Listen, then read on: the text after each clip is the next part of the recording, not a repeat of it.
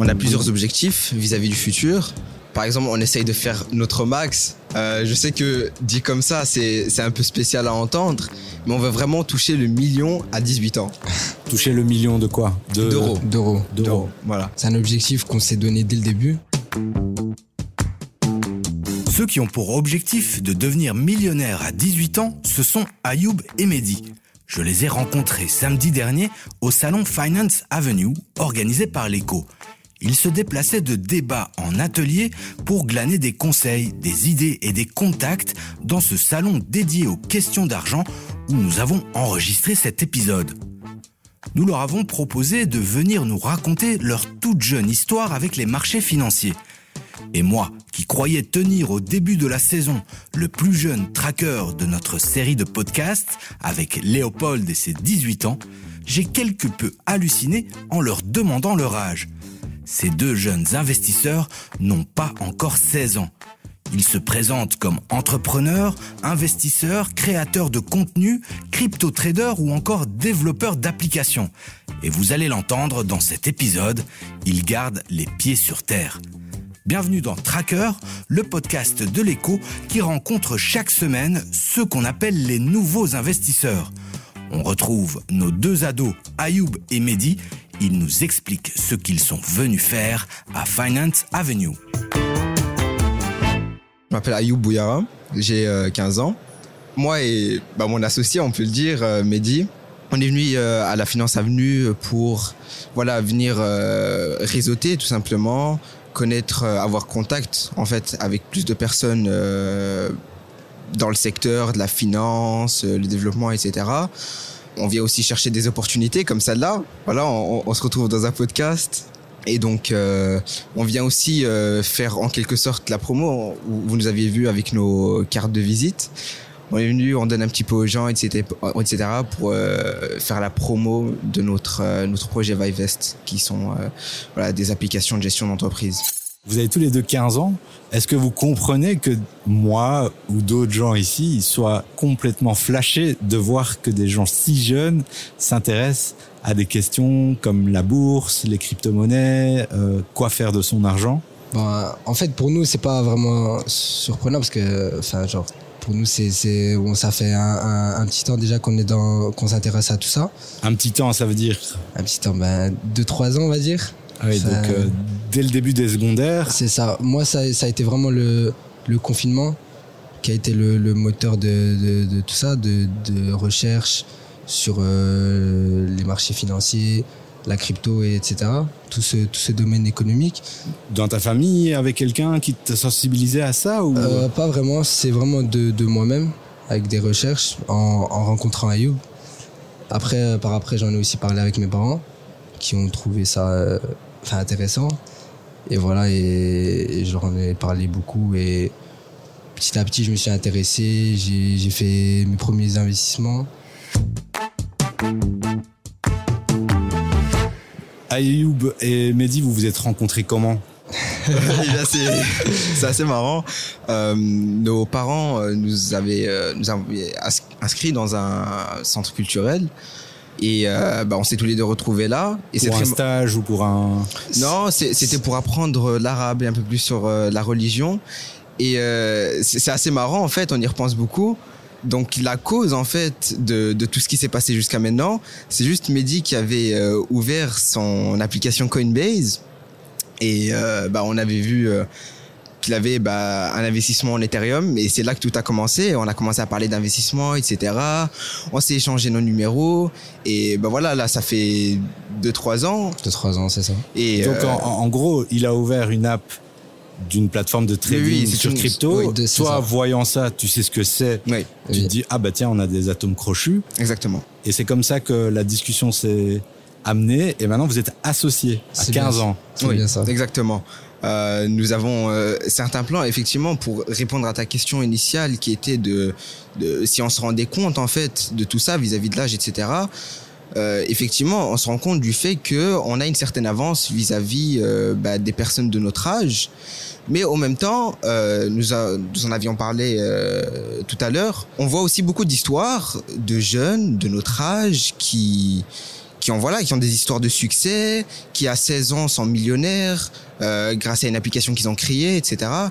Et nous, forcément, je ne dirais pas que ça nous rabaisse, mais ça nous motive plutôt Ouais, à essayer de surpasser ces gens-là. Et au fond de nous, et je sais que c'est le cas pour Mehdi aussi, puisqu'on en discute beaucoup, on se dit au fond de nous, qu'est-ce que ils, ont quoi de plus que nous, tout simplement, ces personnes-là? Ils ont rien de plus que nous. Donc on sait qu'on peut faire la même chose. Tout ce qu'il faut, c'est de la discipline et du travail, tout simplement. Alors, c'est très intéressant ce que tu dis, mais euh, c'est où que tu vois ces gens qui, à à 16 ans, gagnent un million euh, en vendant des applications? Eh bien, ça, ça nous arrive beaucoup de voir. euh, C'est autour de toi, je veux dire, ou c'est non, dans, non, non, non, généralement, c'est des personnes que je ne connais pas du tout. C'est Ouais. généralement sur les réseaux sociaux, etc. Ou bien un jour, euh, je me rappelle très bien, Mehdi m'avait envoyé un article d'un ado qui avait créé une entreprise et qui avait trouvé des investisseurs euh, tout seul, etc. Et, et, et maintenant, bah, son père, c'est son employé pour le coup.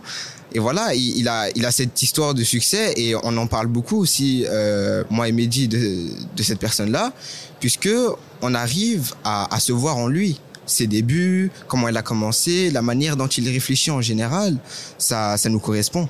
Donc, si je comprends bien, en fait, votre plan, c'est de faire bosser vos parents. Pas vraiment. Non, ça, ça serait plutôt de d'arrêter de les faire bosser. Ouais, voilà, c'est ça. C'était ça.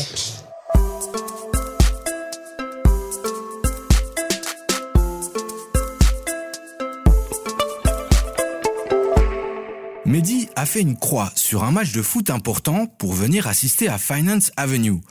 Et les deux loustiques ne comptent plus les week-ends entièrement dédiés à leur passion pour les affaires.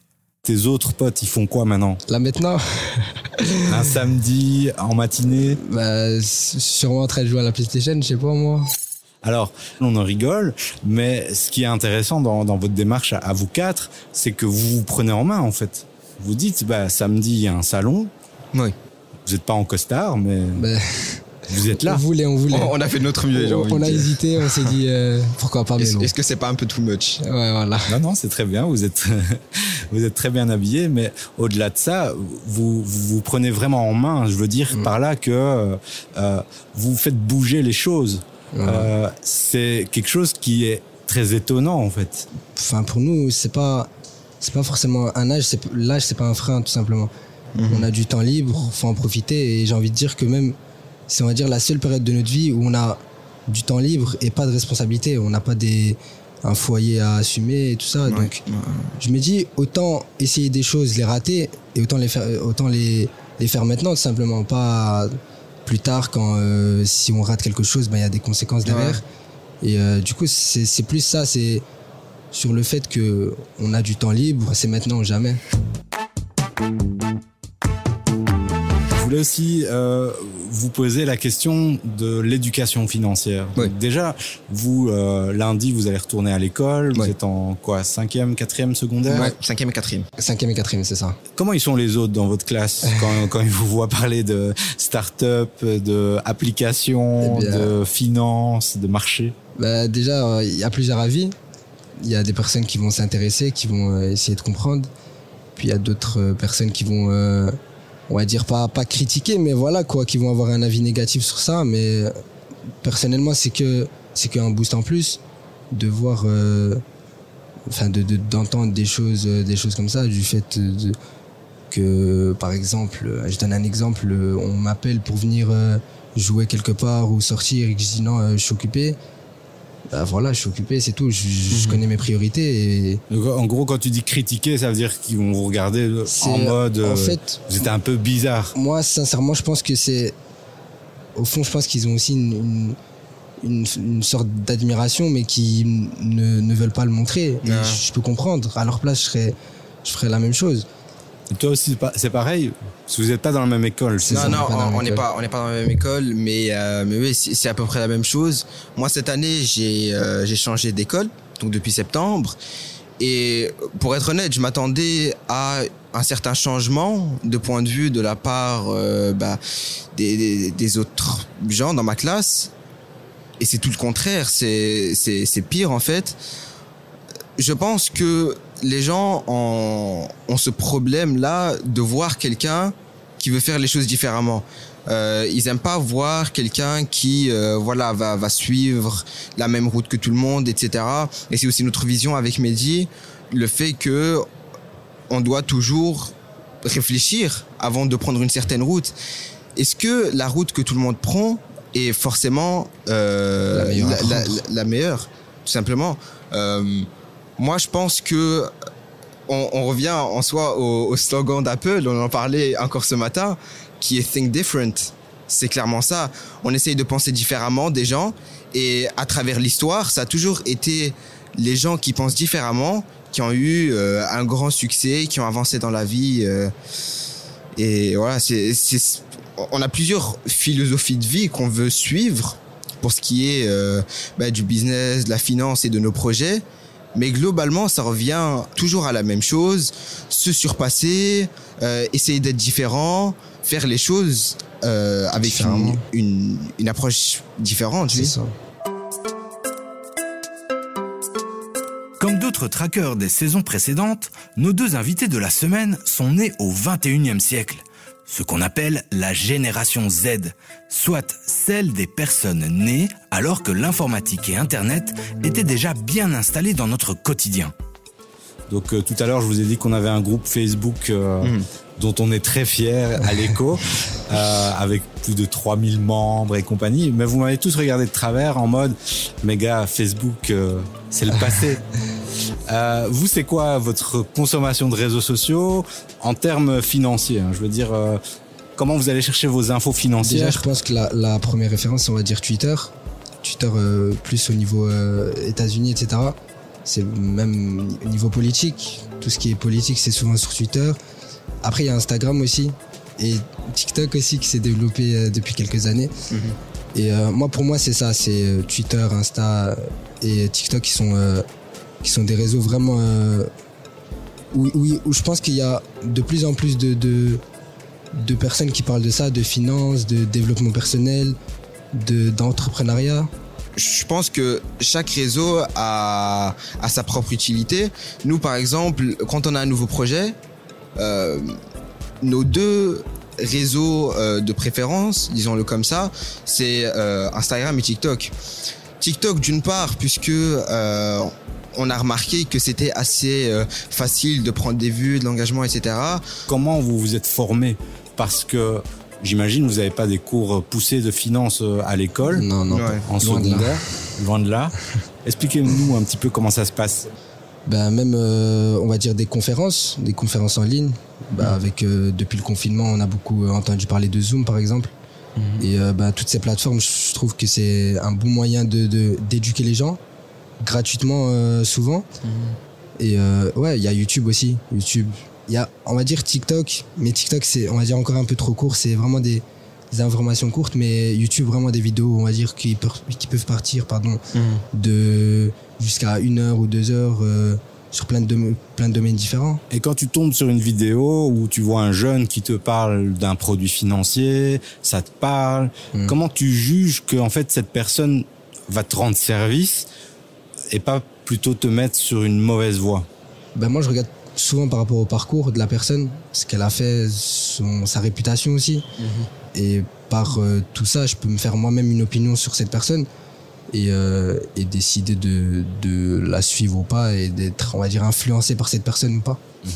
L'éducation sur les réseaux sociaux, Oui. elle est beaucoup plus accessible. Mais euh, il y a tout, il y a à boire et à manger, il y a des choses très positives comme des choses très Très négatif, ouais.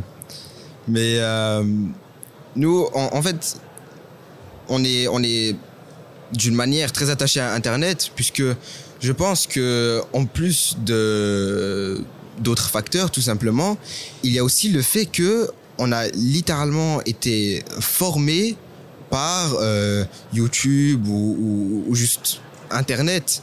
Euh, en général, moi par exemple, pour ce qui est du développement, euh, j'ai tout appris sur euh, voilà sur YouTube ou sur des, des documentations voilà sur Internet, comment utiliser un certain langage ou comment utiliser un certain framework. Parce Et que ça- c'est quoi tes études maintenant? En, t'as une option particulière? Moi, je suis en sciences. Oui, donc t'as pas des cours de codage. Non, non, pas- rien à Tout voir. ça, t'as appris en consommant des vidéos. Oui, exactement. En fait, d'ailleurs, vis-à-vis de ces cours de codage-là, j'ai trouvé ça assez dommage. Donc c'était le cas dans mon ancienne école et euh, dans mon école euh, de, maintenant.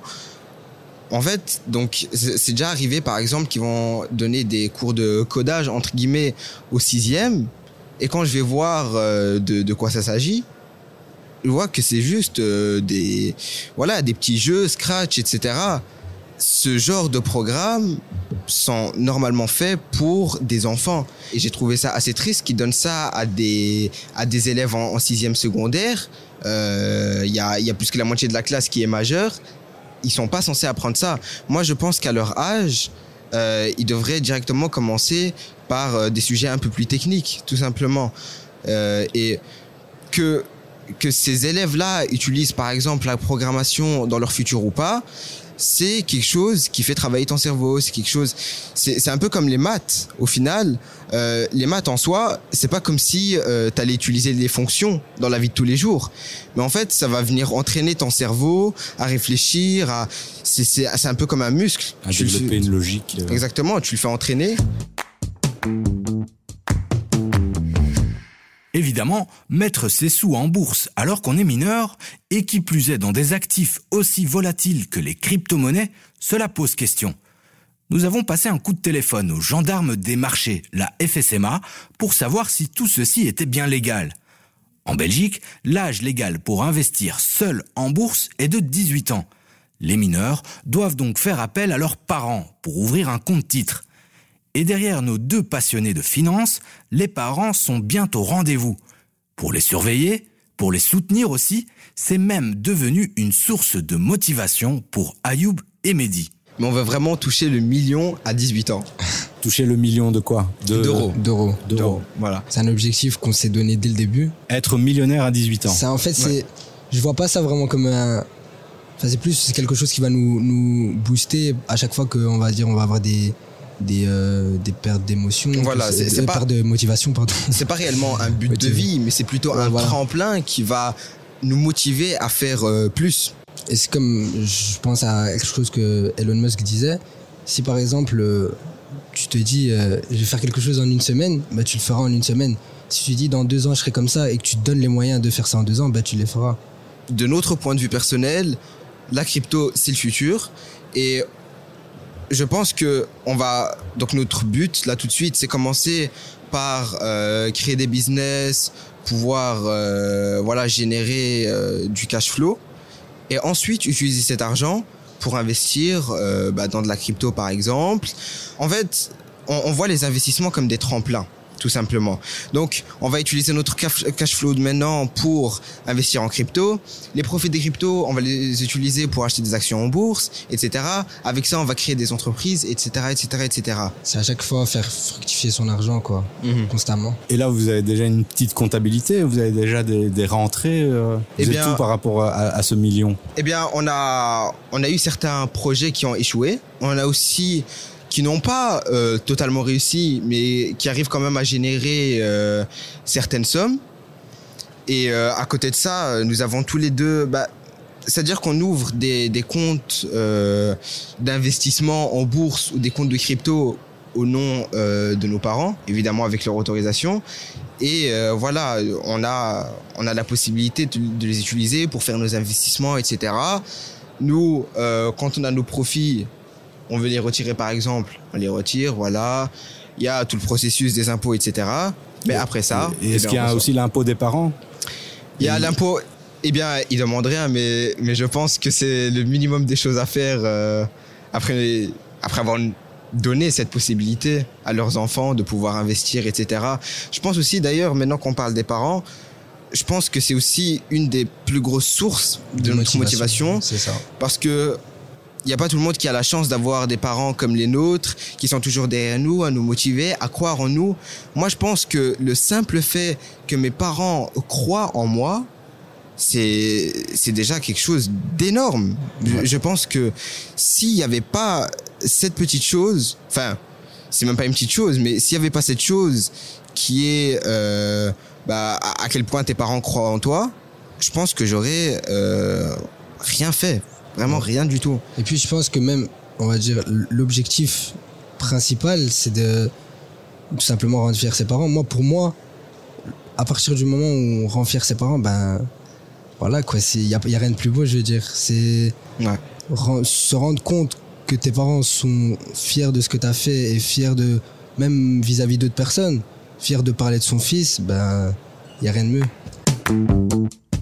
C'est à présent l'heure de la traditionnelle question au tracker de l'écho, notre groupe Facebook où des milliers d'investisseurs particuliers discutent chaque jour des marchés financiers. Donc j'aimerais demander aux trackers de l'écho qu'est-ce qui les pousse tous les jours à, à s'intéresser au domaine économique, à tout ce qui est dans les finances. Et, euh, voilà, c'est ma question. Envie de répondre à Mehdi et Ayoub Écrivez-nous à l'adresse podcast at ou rejoignez notre groupe Facebook Les Traqueurs de l'écho. Nous, on se retrouve la semaine prochaine pour le dernier épisode de la saison. Un épisode qui fera la paire belle à l'analyse financière puisque nous aurons le plaisir de recevoir non pas un, mais deux analystes financiers comme invités. D'ici là, je vous demande une petite faveur, c'est de nous envoyer une note vocale pour nous poser des questions techniques sur les marchés et ou nous donner un feedback sur l'émission et sur les pistes à améliorer pour les saisons prochaines. C'était Salim Nesba pour Tracker, le podcast de l'écho qui donne la parole aux jeunes investisseurs, réalisé par Nicolas Baudou et Julie Garrigue.